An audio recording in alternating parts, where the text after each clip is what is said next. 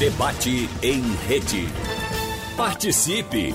Rádio Jornal na internet. www.radiojornal.com.br A imensa maioria dos profissionais de saúde do Brasil mais precisamente 89,4%, se diz muito cansada psicologicamente, segundo uma pesquisa realizada com 4.398 participantes, entre médicos, enfermeiros e técnicos de enfermagem de todas as regiões.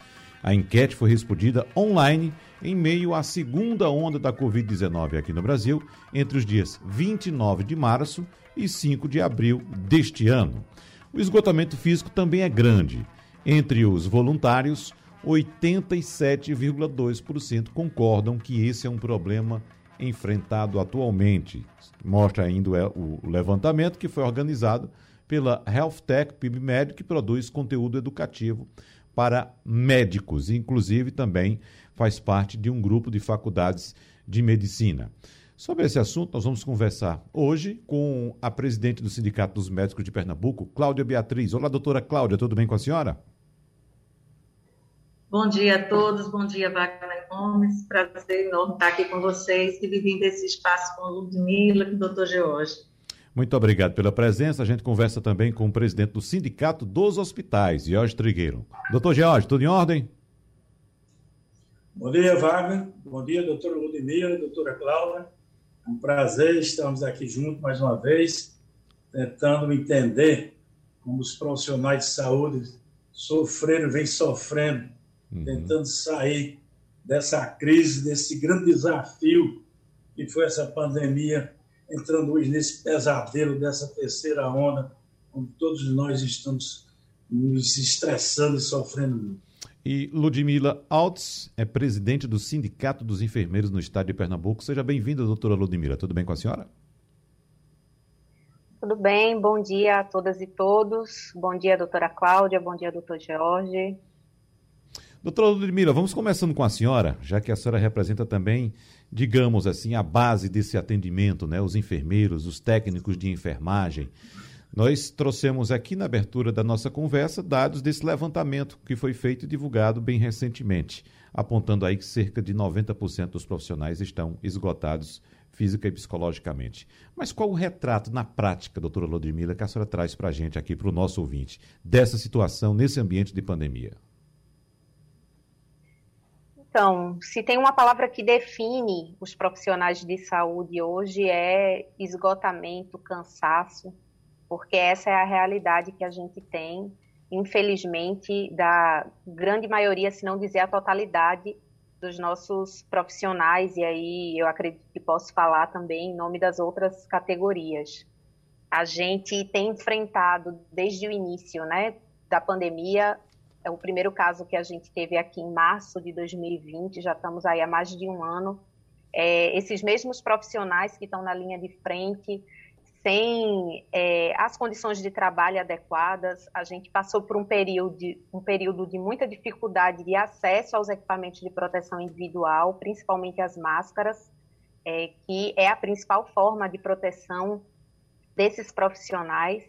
É, e vem, vimos aí desde, desde esse período é, principalmente agora que está aumentando novamente os números de casos, esses profissionais chegando ao esgotamento, muitos deles, inclusive, sem férias, desde o início da pandemia.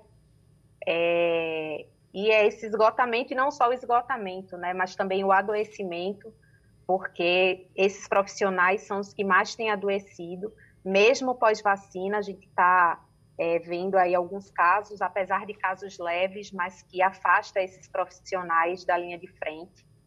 É, e o adoecimento psíquico também. A gente aumentou bastante o índice de depressão, síndrome de burnout, síndrome do uhum. pânico entre esses profissionais. E, inclusive, infelizmente, o índice de suicídio também teve uma elevação do ano passado para cá. Uhum. Esse é um índice, de fato, muito preocupante, viu? Índice de suicídio. Daqui a pouco a gente vai abordar mais essa questão, mas antes vamos trazer também um retrato da situação dos médicos. Doutora Cláudia Beatriz, qual o relato que a senhora nos traz? Wagner, a situação é bem preocupante né, nós nos deparamos aproximadamente 15 meses com um inimigo invisível de uma potencialidade de transmissão incrível com a qual nós não estávamos habituados. Hoje, quem faz a medicina no Estado, quem faz a área de saúde, todos que compõem uma equipe de saúde, com certeza, durante seu curso de formação, nunca pensou em vivenciar tamanha pandemia, tamanha crise sanitária. Né? Então, começamos a aprender com a, a doença, atendendo os pacientes e fazendo assistência. Isso trouxe um desafio muito grande à categoria. Né? Há um medo, sim, do adoecimento, há um medo em contaminar-se e levar para casa.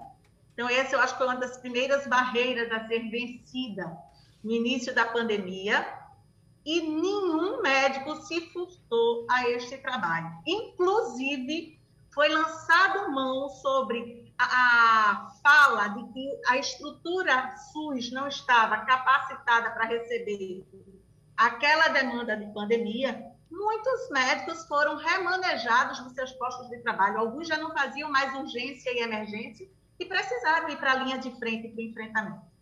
E nenhum médico se furtou a isso. Né? Uhum. E aí, à medida que a doença, a pandemia vai acontecendo, todo mundo pensava que seria um episódio de quatro meses, cinco meses, e ali se encerraria, a gente se depara com uma outra realidade. A doença continua evoluindo e vem a segunda onda, já estamos na terceira, talvez a que tenha o um maior pico em número de casos, talvez não a maior gravidade, a maior letalidade, mas estamos vivendo de forma cíclica, periódica, o recrudescimento da doença. E isso traz ao médico um sentimento de esgotamento, sim. Um sentimento de que está sendo pouco valorizado, porque o que a gente tem visto do ponto de vista dos gestores públicos, e aí, doutor George, vou também citar, dentro do setor é, particular, da rede privada, uma desvalorização para com a categoria, que tem dado a sua máxima, que tem vencido todos os seus medos, que tem buscado se atualizar cotidianamente para trazer a melhor resposta à saúde do paciente que está à sua frente e entregar à família e à sociedade esse paciente de forma que ele seja reintegrado socialmente. E isso tem sido uma roda viva periódica, com um desgaste enorme de uma sensação de que está se remando para se afogar no raso. Uhum. Então, é síndrome de esgotamento, sim. É uma perspectiva frustrada, é uma sensação de desvalorização, é uma exaustão plena. Vou aqui, assim, complementar um pouco o que Ludmilla trouxe. A gente tem um estudo, no ano de 2018, muito antes da pandemia, nós tivemos aqui no estado de Pernambuco do conhecimento dessa entidade sindical, porque alguns outros ocorrem sem que nós tenhamos este conhecimento, nós tivemos uma média de um óbito mês por suicídio. O médico ele tem acesso a drogas letais, o médico tem conhecimento qual é o órgão-alvo a ser atingido. E, está, e mundialmente é colocado que a categoria médica tem cinco vezes mais risco de cometer o suicídio. Então, imagine tudo isso que já existia antes do período de pandemia, somado a todos esses fatores que estamos vivenciando aqui: escalas incompletas, sobrecarga de trabalho, falta de remuneração justa e adequada, falta de equipamentos de proteção, se reinventando a cada dia buscando fazer o melhor pelo seu paciente. Então, é ali, é um equipamento que falta e a gente vai inventando, como inventores da NASA, uma forma de sanar aquela situação ali adversa para que oferte a melhor forma de tratamento ao paciente. Somando tudo isso, então, o nível de adoecimento mental, ele é, está em nível crítico. Há uma preocupação muito grande a gente pensa que o médico não adoece, a gente pensa que o enfermeiro não adoece, a gente pensa que o técnico de enfermagem não adoece. Adoece sim. E adoece muito em ver o sofrimento dos outros, quando a gente poderia fazer muito mais, com mais tranquilidade, Não depende de nós se a pandemia vai acabar hoje, ou amanhã, ou daqui a seis meses. Mas algumas coisas dependem de nós. A melhor assistência, a melhor condição de trabalho. E por isso que a gente tem essa luta incansante, diária, de buscar melhores condições para que amenizemos ao menos aquilo que está possível de ser amenizado. O sofrimento dessas famílias, o adoecimento, ele é fato real do cotidiano. Agora, doutor Jorge Trigueiro, estamos acompanhando os relatos das doutoras Ludmila e, e Cláudia, e eu queria saber inicialmente do senhor como é que essas baixas na equipe, de vários aspectos, né? não só somente de óbitos dentro, inclusive, os profissionais de saúde, mas também aquele profissional que tem que se afastar porque está estressado, está estafado, está cansado, está esgotado física e psicologicamente. Como é que essa situação toda interfere, digamos assim, não sei se o termo adequado é esse, que eu estou utilizando um termo mais corporativo, mas na produtividade dentro de unidade de saúde? É, é muito difícil. Ô, ô, Wagner, você aí com o seu programa, com o Geraldo e com a Rádio Jornal, desde o início dessa pandemia, que vem promovendo esses encontros, esses debates, essas discussões entre profissionais de saúde. Você conseguiu uma façanha, porque quando eu assumi o Sindicato dos Hospitais Privados, eu realizei o primeiro encontro do sindicato patronal com os sindicatos laborais e, em virtude da pandemia, eu não consegui realizar o segundo encontro. Uhum. E você está reunindo agora um encontro que não os demais sindicatos laborais. O sindicato, o faz convenções e, a, e coletivas de trabalho com 14 sindicatos laborais. Esses dois sindicatos que estão aqui representantes, eles realmente representam mais de 70% da mão de obra, fora o sindicato dos técnicos e enfermagem do SATEM, que completam esse quadro tão importante para dentro das nossas instituições. A questão dessas discussões de valorização ou não do profissional, isso a gente já vem discutindo há muito tempo, tanto no público como no privado. Essa pandemia pegou todo mundo de surpresa, realmente.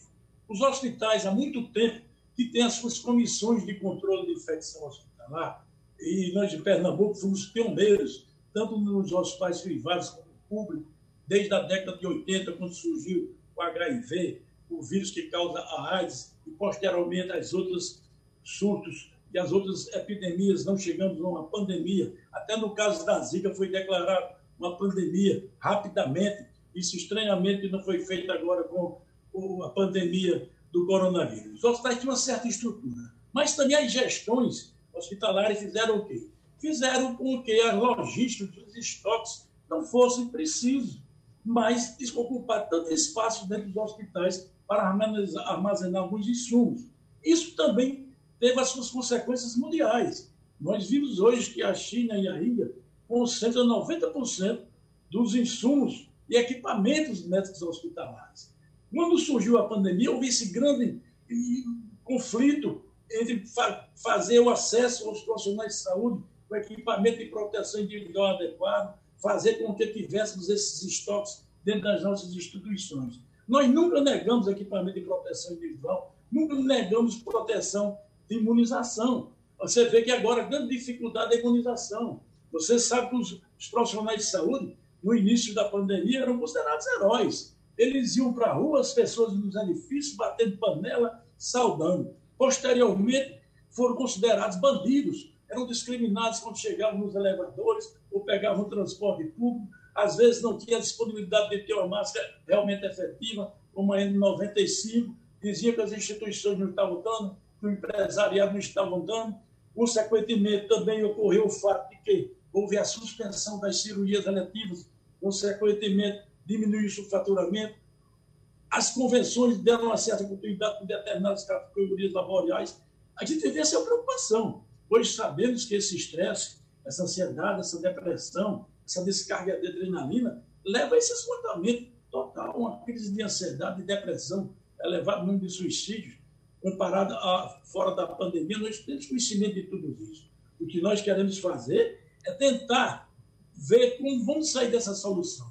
Você veja que hoje está sendo lançado, foi lançado essa semana, um site aí, Cuidando de Heróis, uma plataforma virtual, onde uma empresa de, de, de do Recife está dando um apoio aos gestores, onde vai ter acesso aos profissionais de saúde a essa plataforma para tentar receber alguma orientação. Você veja que nós temos psicologia hospitalar é, é há mais de 30 anos dentro dos hospitais. E desse ano, para é um ano e quatro meses para cá, foi o próximo profissional talvez mais demandado dentro do hospital, não só para atender o, os profissionais de saúde, atendendo familiares, as famílias totalmente irritadas também, agressivas com os profissionais de saúde, profissionais de saúde quase sendo agredidos por o estresse que a sociedade tem nesse momento de, de, de catástrofe realmente. É realmente uma situação difícil. O que acontece é que nós também estamos recebendo uma carga muito grande para ter gestão. Você imagine você ter os funcionários estressados, um índice de absenteísmo muito elevado, pessoas afastadas tanto por Covid, que adquiriram dentro das instituições, não necessariamente porque não tinha EPI ou porque não tinha nada.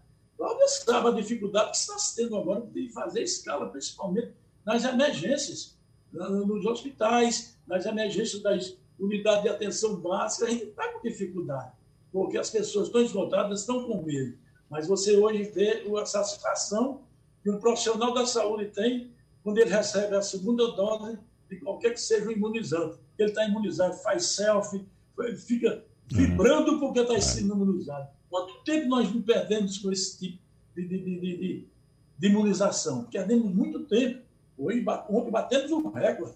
1 milhão e 600 todas vacinas no Brasil. Nós tínhamos condições, se tivesse vacina, está vacinando quase 2 milhões. Foi citado aí o SUS, mostrou aí os profissionais do SUS, os profissionais da atenção primária, que estão na frente de trabalho, nas UPAs, no SAMU, se dedicando totalmente, arriscando suas próprias vidas. Muitos arriscaram mesmo e vieram a falecer. Em Pernambuco também. Aumentou consideravelmente as pessoas com adoecimento através da pandemia, como também pela própria mortalidade. Esse índice de depressão, ansiedade, causado por esse estresse, uma descarga elevadíssima de adrenalina. E as pessoas, muitas vezes, não vou, vou negar, não. A princípio, tivemos dificuldades seríssimas com o equipamento de proteção individual. Fizemos é, acordos com o Ministério Público do Trabalho, com o CREMEP, o CREMEP fez mas não era porque nós queríamos, nós não queríamos dar o, o equipamento, porque não tínhamos. Mas só para você ter uma ideia também das dificuldades. As operadoras, plano de saúde, não promoveram o reajuste adequadamente para suprir esse elevado consumo de EPIs. Uma máscara que você comprava às vezes por 5 reais passou para 27, uma luva que era um real passou para 35. Então, hoje, a gente está sofrendo um grande estresse dos gestores em questão ao kit de intubação, não só nos privados, como nos públicos, nos filantrópicos. Então, hoje você não pode fazer determinado procedimento ou deixar o paciente. Você imagine um médico dentro do UTI, um enfermeiro, um fisioterapeuta, ou fazer um procedimento, um médico sem sedação, um respirador brigando com um ventilador, como nós chamamos. Então, é complicado. Não é porque o profissional, o gestor, não queira fazer, é porque houve realmente uma certa dificuldade. Tem que se repensar essa logística de distribuição dos insumos da atenção à saúde, como também rever o nosso parque industrial. Nós não podemos ficar na dependência. Nós estamos aí com as duas plantas de vacina, os dois maiores laboratórios em São Paulo e no Rio de Janeiro, são laboratórios públicos, com investimentos de verbas é, federal e estadual, parado hoje porque não tem o ingrediente farmacêutico ativo. Então, nós temos condições de fazer isso. Nós temos condições. Hoje, a tecnologia do Butantan, por exemplo, em relação ao HN1 que adquiriu com a Sanofi, ele é autossuficiente. Ele representa de 10% a 20% do fornecimento da HN1 para o mundo. Então, nós teríamos condições de estar produzindo a vacina e fazendo a imunização coletiva. Hoje, nós temos realmente quase que, se eu não digo 100%, por conta de que não tem um dado fidedigno, porque, inclusive, outras pessoas se acusaram da, da segunda dose. Uhum. Mas os profissionais de saúde do, do, do, do Estado de Pernambuco, praticamente estão todos eles imunizados. Sim, não estão imunizados, isso não significa que eles estão totalmente protegidos. A necessidade de se manter as proteções não, não farmacológicas, como o uso de máscara, lavagem das mãos, certo distanciamento. Mas, como eu disse, o profissional de saúde, aqueles hospitais que hoje praticam a segurança do paciente, que praticam a comissão de controle de infecção lá realmente efetiva, eles têm uns ensinamentos de transmissão de, de infecção respiratória desde a primeira crise do HN1. Nós convivemos com todas essas pandemias. O que temos que fazer é não só valorizar os profissionais, mas todos os de saúde, mas todos os colaboradores. Nenhum profissional pode entrar no hospital sem ter um treinamento adequado. Você vê, está falando de profissionais de saúde, mas tem os profissionais da limpeza, Isso. tem os profissionais da é. tem os profissionais da manutenção. Esses profissionais precisam de treinamentos, precisam de capacitação. Nós, no Sindicato dos Hospitais do Estado de Pernambuco, sediamos a Escola Nacional de Serviço de Saúde, de, de, de ensinamento de serviço de saúde, a ENAS.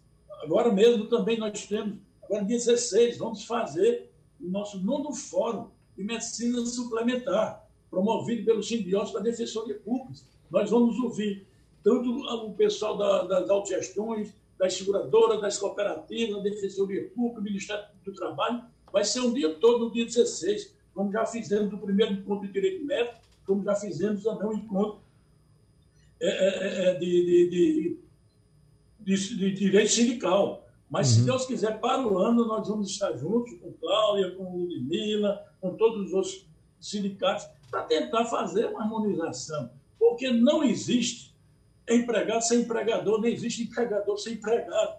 A gente tem que estar todo mundo junto. Não adianta eu dizer, agora mesmo, o nosso é, representante na Câmara Municipal, digo nosso porque é o único médico que vem de originário do sindicato, está apoiando o projeto de lei do, do, do reajuste salarial das enfermeiras, dos técnicos de enfermagem e das parteiras. O justo é um salário, se você ser um salário é justo, é não, porque o salário hoje que elas ganham, e que os médicos ganham, não é justo em comparação aos outros poderes. Você tem um, um, um assessor técnico de um elevador do, do, do, do parlamento, ganha três vezes que o três vezes, cinco vezes que o enfermeiro ganha. Ganha três vezes que, que um médico ganha, que um técnico ganha, no executivo, no legislativo, no judiciário. Qualquer técnico recebe três, quatro vezes o salário. Agora, como remunerar isso? Como desonerar a folha? Como ser remunerado isso? Você, você, você um, só comparativamente um, um profissional em qualquer lugar, principalmente na saúde, for pagar mil reais, você paga mais mil e quinhentos de imposto na folha. Uhum. Quer dizer, são as coisas que realmente fica difícil uhum. você dizer, valorizar financeiramente é muito fácil. De onde veio para se valorizar? Agora, o reconhecimento, a valorização, através da capacitação, do reconhecimento que as instituições de saúde têm, isso aí, meu amigo, a gente tem que voltar para a janela hum. para bater palma. É. Mas palma não enche barriga de ninguém, não. Não dá dinheiro no bolso de ninguém, não. Então, Doutor tem que fazer realmente a valorização financeira. Com a carreira de médico, de enfermeiro, de outros profissionais de saúde, tem que ser carreira de Estado, principalmente na, no, no, nos órgãos públicos. Tem que ser carreira de Estado, ou seja, concursado por título, por curso de prova, mas que ele tenha uma remuneração do Estado e não seja precarizado, hoje é em qualquer situação. É. Doutor Jorge, é, o senhor citou agora, agora há pouco, inclusive, é, a nossa representatividade aqui nesse debate, mas eu quero, claro, agradecer a, a presença de cada um de vocês aqui, uh, representando cada um suas categorias, ou no seu caso, a, a instituição dos hospitais privados, mas é bom lembrar que a doutora Ludmila está fazendo um esforço também, até um pouco diferente, porque a gente escuta muito aqui é, colaboradores do nosso debate de home office. Doutora Ludmila está de car office. Eu queria saber aqui da doutora Ludmila Altos, que é presidente do Sindicato dos Enfermeiros, ela trouxe no primeiro bloco o, a problemática do suicídio entre os profissionais de saúde. É bom ressaltar sempre, como o doutor Jorge Trigueiro citou, temos os profissionais de saúde, claro, os técnicos, enfermeiros, os enfermeiros, os médicos, mas também temos outros profissionais envolvidos no, no, no ambiente hospitalar, como os porteiros, como os recepcionistas, como uh, o pessoal de apoio, de faxina, enfim, toda a manutenção de uma unidade hospitalar. Mas em relação a esquisito, doutora Ludmila, o que é que tem sido feito? Para que os profissionais de saúde, no caso específico da senhora, técnicos e enfermeiros, cheguem a esse ponto crítico de tirar a própria vida, atentar contra a própria vida, porque não aguentam mais uma situação como essa? Então, Wagner, é, na verdade não tem um fator, são uma série de fatores, né? um conjunto de fatores que levam o profissional, a pessoa, na verdade, ao adoecimento e a esse ponto é, mais crítico, digamos assim, né, mais extremo, que é de tirar sua própria vida. É, especificamente da nossa categoria, é, uma das questões assim que pesam é, nesse quesito de adoecimento psíquico é a sobrecarga de trabalho. Então, a gente é, trabalha numa profissão que ela naturalmente é muito é, estressante, porque a gente lida com a vida e com a morte diariamente das pessoas é, e de seus familiares, né? Porque a morte ela não atinge somente a pessoa, né? Que está nessa situação, mas toda a família tem esse peso, principalmente nós da enfermagem, a gente tem um contato muito próximo com, com os familiares, né, os acompanhantes dos pacientes, é, e a sobrecarga de trabalho. Então, é importante a gente ressaltar que, é, desde o início da pandemia, houve um aumento exponencial do número de atendimentos hospitalares, pré-hospitalares, é, e isso não foi acompanhado do aumento da equipe a gente uhum. teve o mesmo quantitativo de profissionais que antes atendiam uma demanda X e que hoje atendem uma demanda 5X, 10X, e é aquele mesmo quantitativo. Então, há uma sobrecarga de trabalho. Isso aumenta principalmente quando a gente tem esses afastamentos, porque muitos locais não colocam pessoas para substituir. Então, o enfermeiro, o médico, o técnico que entra em licença médica não tem substituição, o plantão ele fica desfalcado, e isso aumenta muito mais a sobrecarga de trabalho. E eu acho importante, aí eu queria é, ressaltar que eu fiquei muito feliz em ouvir algumas coisas que o doutor George trouxe, porque são pontos que a gente tem, inclusive, é, muita dificuldade de tratar com o sindicato patronal nas mesas de negociação. Um deles é, inclusive, o reconhecimento da Covid como sendo uma doença de trabalho. E quando o doutor George falou aí, né, os profissionais que pegam a Covid no hospital, é muito bom ouvir isso, porque nas negociações a gente tem muita dificuldade. Veja que contradição. Os, os, hospitais, eles negam que o profissional pega a Covid, sendo que esse, no hospital, sendo que esse profissional trabalha num setor Covid, do hospital, atendendo pacientes com Covid, realizando procedimentos, mas não tem esse entendimento e é muito bom ouvir do, do Dr. George que há esse entendimento de que é sim uma doença é, que o profissional ele pegou no hospital, porque isso acho que já vai mudar e já vai é, facilitar um pouco a nossa vida. Só esclarecimento. É... Um não, mas deixa, deixa, não, deixa eu terminar. Deixa eu concluir. Não, você, eu ouvi, eu ouvi tudo que o senhor falou. Foi bem isso que foi. O Nex causal, você sabe muito bem é uma coisa. É, mas, mas deixa, deixa, eu terminar de falar, que o senhor falou bastante. E eu estou dizendo que eu fiquei feliz com o que o senhor disse. Eu não estou criticando, não. Estou dizendo que não, eu fiquei muito eu feliz. Concordo perfeitamente. Agora. E, e, e inclusive, é nisso que o senhor também falou, de que é, não é aplauso que enche barriga. E eu acho isso justo, até porque os nossos eu, profissionais aqui do Estado, de Pernambuco, incluindo a rede privada, profissionais de enfermagem são os que mais recebem mal em todo o país. A gente tem um dos salários mais baixos de todo o país. E a gente tem uma dificuldade muito grande com o patronal, também na rede privada, de negociar essa valorização do profissional, porque realmente aplauso não enche barriga muita dessa sobrecarga de trabalho que os enfermeiros, aí eu vou falar especificamente da categoria que eu represento, os enfermeiros eles têm hoje é porque eles precisam acumular dois empregos, porque um emprego só não é suficiente para ele garantir a renda da família. Essa é uma das nossas lutas, inclusive, quando a gente trata do PL 2564, que o doutor Jorge citou aqui, que é, traz o piso salarial nacional para a enfermagem. A gente quer que o profissional ele não tenha que acumular emprego, porque quando ele tem um emprego só, ele descansa mais, ele está mais preparado para lidar e atender o paciente, então a qualidade da assistência melhora, a produção desse profissional no ambiente de trabalho também melhora. Então, é um, um benefício não só para a categoria, é um benefício para a população que está sendo assistida e é um benefício também para a gestão, porque eles vão ter um alto índice de produtividade desses profissionais. Então, eu acho que todos deveriam apoiar esse PL. Eu acho que todos deveriam apoiar essa valorização dos profissionais da enfermagem. E eu também fico muito feliz de saber que o doutor Jorge apoia, que acha justo, é, e espero que a gente tenha isso, inclusive, em setembro, agora, quando a gente for é, começar a negociação da nossa convenção coletiva com a rede privada. E eu concordo que tem que estar todo mundo junto, doutor Jorge. Agora, hoje não está todo mundo junto, porque hoje os hospitais eles têm lucrado é, muito com a Covid. A gente tem dados, inclusive, é, da Você rede privada. Mostrar, esses dados. Vou mostrar, mostro. Tranquilamente. Nos três primeiros meses desse ano, os hospitais privados eles lucraram mais de 15 bilhões de reais.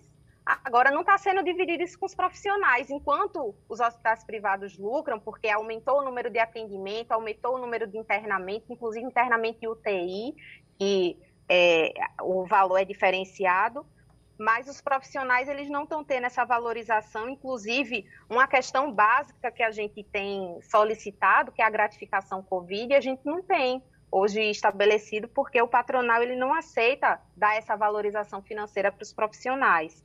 Mas aproveito para fazer a campanha aí do nosso piso, infelizmente os hospitais privados estão fazendo uma pressão muito grande a nível do Congresso Nacional para que esse piso não seja aprovado, mas do lado de cá os trabalhadores também estão fazendo uma pressão e inclusive estamos pautando uma paralisação nacional caso é, esse PL não seja discutido, porque não dá mais para a gente ficar se expondo na linha de frente sem os EPIs adequados, sem o dimensionamento de profissionais adequados e a gente está morrendo. Hoje, o Brasil é um dos países em que mais morreram profissionais de enfermagem por Covid. A gente bateu recorde aí em todo mundo porque os profissionais eles não têm é, um, um, uma condição de trabalho digna é, e isso leva ao adoecimento. Isso fora, isso eu estou falando das mortes, fora os, os, profissionais que ficaram com sequelas e aqueles que adoeceram psicologicamente e chegaram aí ao extremo do suicídio. Então a gente pauta essa valorização. O PL 2564 traz essa proposta de valorização para esses profissionais é, e enfim, é bom saber que uhum. por parte do patronal também existe essa, é, esse entendimento de que é preciso valorizar esses profissionais, porque aí a gente fica junto realmente. É, doutor Jorge Trigueiro, faça suas anotações, que agora a gente vai ouvir a doutora Cláudia, e no próximo bloco o senhor responde a, aqueles pontos que o senhor acha necessário complementar. Doutora Cláudia, por favor. Está fechado seu microfone, doutora Cláudia. Por gentileza, abra seu microfone. Doutora Cláudia, abra seu microfone. Isso, Muito agora. interessante aqui o debate que se travou, Sim. CEP e Sindiusp. Uhum. Mas, assim, trazendo para a pauta, trazendo para o nosso debate, né, sem sombra de dúvidas, o que tem causado adoecimento e, por vezes, abandono dos postos de trabalho pela categoria médica são as condições de trabalho, sim. Tudo que Ludmilla aqui elencou. São as jornadas com sobrecarga, jornadas exaustivas, sem direito ao descanso, muitas vezes o local de descanso é totalmente inapropriado, é como se dissesse assim, profissionais de saúde, médicos, vocês são robôs, vão trabalhar sem o direito ao descanso, ou são meros escravos, porque até se não cumprirem com o que a gente está colocando, vocês serão punidos. A gente vai fazer uma representação aqui, uma representação acolá, e é o grande escudo do hospital, do, das UPAs, porque é o médico quem está ali recebendo toda a insatisfação da população pelo tempo de espera demorado, pelas falências, pelas, pelo superfiamento da rede. Então, sem sombra de dúvida, as condições de trabalho, jornadas exaustivas, sobrecarga, as equipes com vários furos na escala, você vai trabalhar Primeiro que a gente já parte do princípio de que hoje eu lanço um desafio aqui. Setor público, qual é a unidade, seja estadual ou municipal, que tenha no seu quadro as escalas completas? Hoje não se encontra. Não se encontra. Nenhum hospital tem hoje, está lançado o desafio, viu, gestores públicos? Nenhum hospital hoje cumpre as resoluções para dimensionamento de equipe e assistência à população adequada pelos princípios éticos profissionais. Então, é exigido muito, é cobrado muito do médico e a contrapartida é muito ruim. São estruturas precarizadas, é exploração do trabalho humano. Sim, Hoje eu lhe digo, o número de vidas que foram salvas neste estado deve-se muito às equipes que estão na assistência, profissional médico, enfermeiro, técnicos, fisioterapeutas, que têm dado a sua máxima, sim, sem descanso. Um outro ponto que traz a todo esse transtorno, esse sofrimento mental, é a questão de estar convivendo e lidando diariamente com a morte. Nenhum de nós está preparado. O que nós queremos é pegar o nosso paciente e poder entregá-lo bem. Essa é a resposta que a gente espera de nós mesmos e que nós nos cobramos com relação a uhum. isso. E aí, recentemente, no Hospital Público aqui do Estado, esse último final de semana, um jovem médico que assumiu seu primeiro cargo público, nomeado, foi dar seu primeiro plantão, e nesse primeiro plantão ele teve que anunciar, passar para a família, três óbitos. Então, isso tem gerado realmente um sofrimento emocional, sofrimento psíquico muito grande. Né? Muitas vezes a pessoa não cai. É diferente do cara que teve um infarto, desmaiou, teve aquela síndrome ali e vai para o hospital. Quem tem sofrimento, quem tem transtorno mental, ele não acusa através de um sintoma apenas. Ele tem várias formas de manifestação. Alguns fazem uso de forma indiscriminada de medicações para controlar suas emoções. Então, vão trabalhar com a boca seca, com taquicardia, com sensação de, de, de sudorese intensa, ficam transpirando, ficam nervosos. Às vezes, as falas trazem tons mais agressivos. Tudo isso são manifestações e que, infelizmente, infelizmente, não há a sensibilidade por parte dos nossos gestores e dos nossos empregadores para esse cenário. Reconhece, diz que é possível, que existe, mas eu não vejo contrapartida para essa ameaça, porque essas pessoas que estão com sofrimento mental hoje, elas podem até estar continuando aí aos seus postos de trabalho, mas o rendimento não é o mesmo. Daqui a 10 anos, talvez elas estejam incapacitadas. Porque foram negligenciadas numa forma de doença que, apesar de ser reconhecida através do Código Internacional de Doença, ela não é reconhecida como uma forma de afastar o profissional, uma forma de voltar um olhar diferenciado. E aí eu digo, muitos colegas que tiveram transtornos de ansiedade generalizada, transtornos depressivos, que precisavam se afastar do trabalho, foram tratados pelas suas chefias como se tivesse com algum pantim, como se tivesse com algum piti, como se tivesse somatizando uma coisa, quando a gente sabe que são doenças orgânicas que precisam ser tratadas muitas vezes com medicamentos e terapias. Então, infelizmente, nós estamos tratando, cuidando, convivendo em equipe, convivendo com o sofrimento alheio e com os nossos próprios sofrimentos, um pouco retorno. Nossa luta, enquanto sindicato, permanece em todos os âmbitos de relação de trabalho e emprego, com, com a solicitação do reconhecimento que este cenário de pandemia, hoje, mais do que nunca, requer o pagamento da insalubridade no teto máximo de 40%, que é o teto de que a gente reconhece que é, os agentes é, é, contaminantes estão em sua máxima. Isso é também previsto constitucionalmente, a gente não compreende o porquê disso não está sendo efetuado. A segunda coisa, essa valorização para quem está no enfrentamento, porque eu lhe digo, Estamos beirando a iminência do colapso sanitário e os profissionais eles não aguentam mais continuar nessa tônica, nessa roda viva que está se vivendo.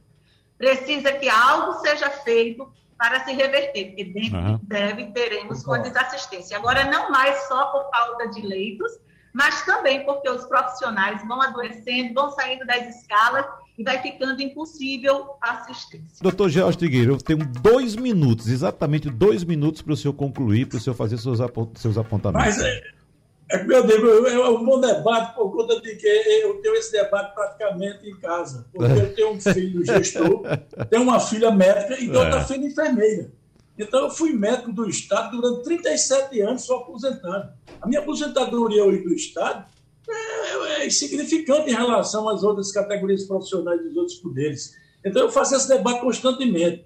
Agora, é bom representar, quando se diz os hospitais privados, principalmente em relação a essa PL, para fazer o teto de, de, de enfermeiro, técnico, essa, é, é, não é hospitais privados, são hospitais privados e públicos. A própria Associação Municipal sabe que hoje 80% das prefeituras vivem do Fundo de Participação Município, não tem como fazer isso. Os hospitais privados que deram lucro ou não, são hospitais diferentes. 80% dos hospitais no Brasil não tem 100 leitos. E atende o SUS também, esses hospitais. Não é bem assim que eu estou dizendo, eu reconheço. Porque eu tenho filhos que participam desse processo. O problema é saber de onde vai ser o financiamento. Quando a gente diz que reconhece que os pacientes que adoeceram com Covid tem que se provar o nexo da casualidade. Porque o hospital, a, a, a doutora Ludmila nem disse tem dois, três empresas. E qual foi o hospital que ela adquiriu o Covid? Ou foi no transporte público? Agora mesmo nós estamos defendendo a imunização nos terminais rodoviários e no metrô. 300 mil pessoas circulam por dia no setor produtivo sem estar imunizado. É o pessoal abaixo de 50 anos que vem para o comércio, que vem para as feiras, que vem mesmo trabalhar nos hospitais, ou não, ou nas clínicas. Essas pessoas fazem parte de um grupo que você não pode provar a causa. Provando a causa da, da infecção, provando a causa do acidente de trabalho, eu acho que tem que ser. Outra questão da insalubridade depende também de várias súmulas do, dos tribunais de trabalho, depende de outras coisas. Depende, as condições de alojamento, defendemos que esteja de qualidade tem que se pensar que a grande maioria da assistência está sendo prestada aos pacientes de Covid, eles são representados pelos pequenos e, e as grandes instituições que hoje é, é, é têm poderes maiores, é diferente de uma cidade do interior, cidade que atende SUS, é de uma organização social que realmente não tem muitos leitos, então tem que ter uma visão global. Esse debate tem que continuar. É por isso que eu convoco o Sindicato da uhum. para fazer o nosso segundo encontro de sindicato para colocar mostrar os dados. Então, uma mesa de é mesa de negociação. É. Então, se negociar, é mostrar a realidade. Você tem que dizer de onde você vai ter que mais minerar. Eu acho que foi muito produtivo. Agradeço muito a participação. Você, quando você vai participar com o presidente do sindicato do Cinep para sair eu não me recuso a participar de debate. Está entendendo? Agora a gente tem que ver quando o, o doutor do, do sindicato de enfermeiros, os privados, privados, privados, envolve privados, público, filantrópico, é todo um, um, sistema que tem que ser, não é só os privados que estão fazendo lobby para não ter remuneração. Tá certo, doutor Jorge. Muito obrigado pela sua participação aqui no debate da Supermanhã, como presidente do Sindicato dos Médicos. A gente agradece também a participação de doutora Ludmila Alves, que é presidente do Sindicato dos Enfermeiros, e doutora Cláudia Beatriz, presidente do Sindicato dos Médicos. Muito obrigado a todos pela participação aqui no debate da Supermanhã. Sugestão ou comentário sobre o programa que você acaba de ouvir, envie para o e-mail ouvinte@radiojornal.com.br ou para o endereço Rua do Lima 250, Santo Amaro, Recife, Pernambuco.